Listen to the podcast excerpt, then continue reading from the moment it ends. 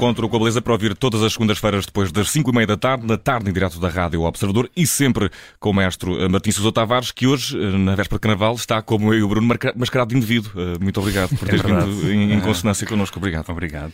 Mascarado de cidadão, na. Cidadão, na verdade. É, Tens mesmo um cartão? É, é verdadeiro? Exatamente. É Uau. É verdadeiro. Mas, Martim, hoje íamos falar aqui, e vamos falar aqui, de um compositor que foi para a Turquia, não era propriamente querido na sua casa, mas também não fazia mal porque os senhores de sua casa não eram muito simpáticos na altura. É verdade. E que era um programa que estava preparado para a Mas a Judite não está cá. Ah, é pois mas, é. Mas isso, é que, isso é que é preciso dizer. É que isto foi um, um presente especial para a é Judite. Verdade. E a Judite, o que é que fez? Mas Sei já não é a segunda nem primeira vez que isto acontece. Que eu aceito um disco pedido aqui de um dos meus colegas, já aconteceu e com o Nelson, já aconteceu com o Bruno, agora com a Judite, e depois quando traga cá o tema toing, bola no poste. Mas temos, Portanto... sempre, eh, temos sempre o podcast. Exatamente. E está proibido não ouvir as dito, sim, vamos ter que filmá-lo a ouvir. Exatamente, vamos fazer depois um unboxing com a Judite em direto. Então, Judite, uh, discos pedidos, a Judite a semana passada falou aqui do, do Paul Hindemith que é preciso dizer, a Judite passou pelo Conservatório de Música do Porto, portanto conhece as leads dos conservatórios e quem estudou música normalmente as leads, conhece. Eu, não é um trocadilho, não. Uh, pode ser se tu quiseres. um, normalmente quem passou pelo estudo de algum instrumento conhece este homem que de resto faz jus à frase, ao adágio latino que eu gosto muito, sic transit gloria mundi, não é? Um dia é gigante, no dia seguinte ninguém se lembra de quem foste. E de facto este Paul Hindemith passou de, de nome eh, fundamental da, da, cena musical uh, europeia para alguém que de facto só é conhecido nos conservatórios e conhecido dos melómanos e dos entendidos.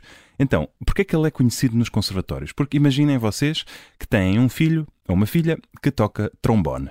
Bom, o que, é que, que, é que os miúdos tocam quando tocam trombone? Não, é? não, há, não há música escrita para o trombone, uma peça para trombone a sol. É aqui que entra o Hindemith. O Hindemith escreveu música para todos os instrumentos possíveis.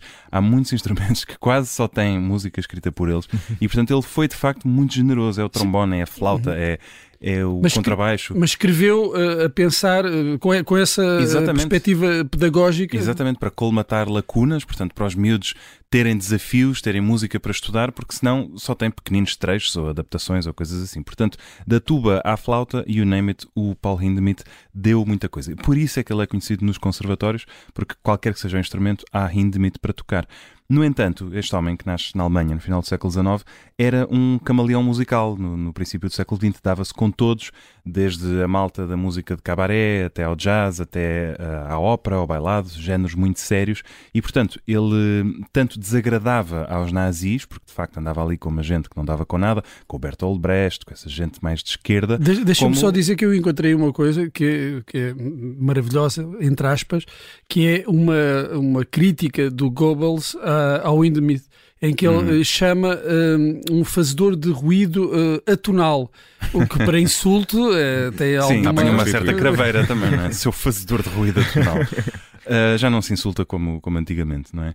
E, e, bom, portanto, ele, ele orgulhava os nazis de certa forma, porque este Hindemith era muito reconhecido e muito procurado no estrangeiro, portanto, era um fator de, de credibilização do talento alemão, mas por outro lado era uma pena, porque ele casou com uma mulher judia, etc. Portanto, a certa altura as coisas começam a correr mal para ele ele acaba mesmo por ser cancelado.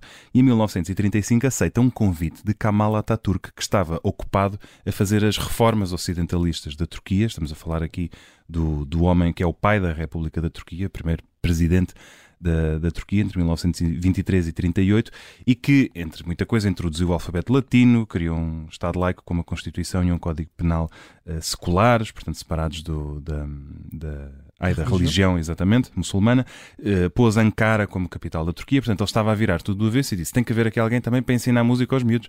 E portanto, uh, numa espécie de Cristiano Ronaldo ia para o Al Nasser, eles puseram o Hindemith uh, em Ankara e portanto o Hindemith vai para a Turquia, onde acaba por ser responsável pela criação de algumas instituições que ainda existem, como os conservatórios de música de Ankara ou a Ópera e Balado do Estado da Turquia.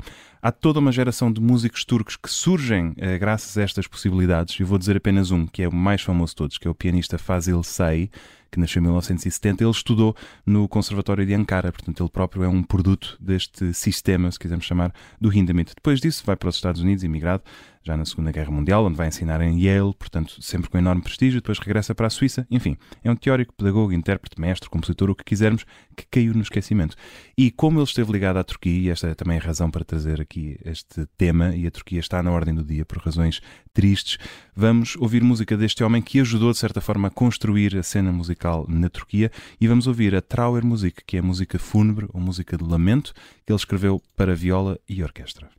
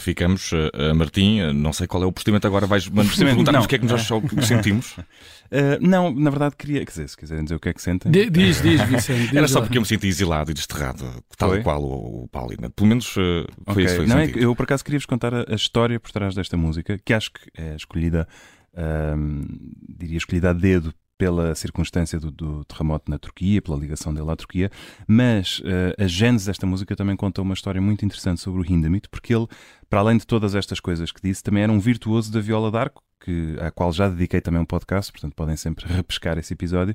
Um, e a certa altura, no auge da sua fama, no dia 19 de janeiro de 1936, ele vai para Londres para tocar um concerto que ele tinha escrito para viola d'arco e orquestra com a orquestra da BBC daí a três dias. O que acontece é que na madrugada de dia 20 para 21 de janeiro morre o rei Jorge V, portanto é tudo cancelado. Também já tivemos aqui um episódio dedicado à morte de reis ou rainhas ingleses e sabemos que vai, vai tudo abaixo, toda a programação. Mas a BBC, enquanto orquestra da rádio, tinha de fazer uma emissão fúnebre nesse, nesses dias, tinha que pautar as cerimónias e, portanto, tinha de haver música. E o maestro, que era o Adrian Boult, Sir Adrian, Adrian Boult, queria envolver o Hindemith de alguma forma, porque ele era uma celebridade, portanto estiveram a discutir o que é que vamos tocar e tal, aproveitar a sua presença aqui, não conseguiram chegar a nenhum consenso, então o que é que o Hindemith decide? Vai para o seu quarto de hotel e em algumas horas escreve esta música, que, que chamou Trauer Musik, portanto música de lamento, ou música fúnebre, que foi copiada, ensaiada e estreada em direto na rádio no próprio dia. Portanto ele era assim também uma espécie de Mozart capaz de escrever uh, com asas nos pés, e portanto esta música que hoje em dia é muito tocada e está no repertório da Viola d'Arco, nasceu desta circunstância completamente fortuita, triste de certa forma, um, ehm, que foi a morte de um monarca, e portanto o homem toca de escrever música. E uh, foi uh, o nosso companheiro de hoje, o nosso uh, convidado, salvo seja, no programa Encontro com a Beleza do mestre Martim é Sousa Tavares, que é para ouvir Thomas todas... Dito. Thomas Dito, está proibida, tens de ouvir este podcast, não há hipótese nenhuma. Está de regresso na, na próxima segunda-feira, depois das 5 e meia da tarde. Eu ou a Judite? A Judite também. Okay. Tu e a Judite. Boa, cá estaremos.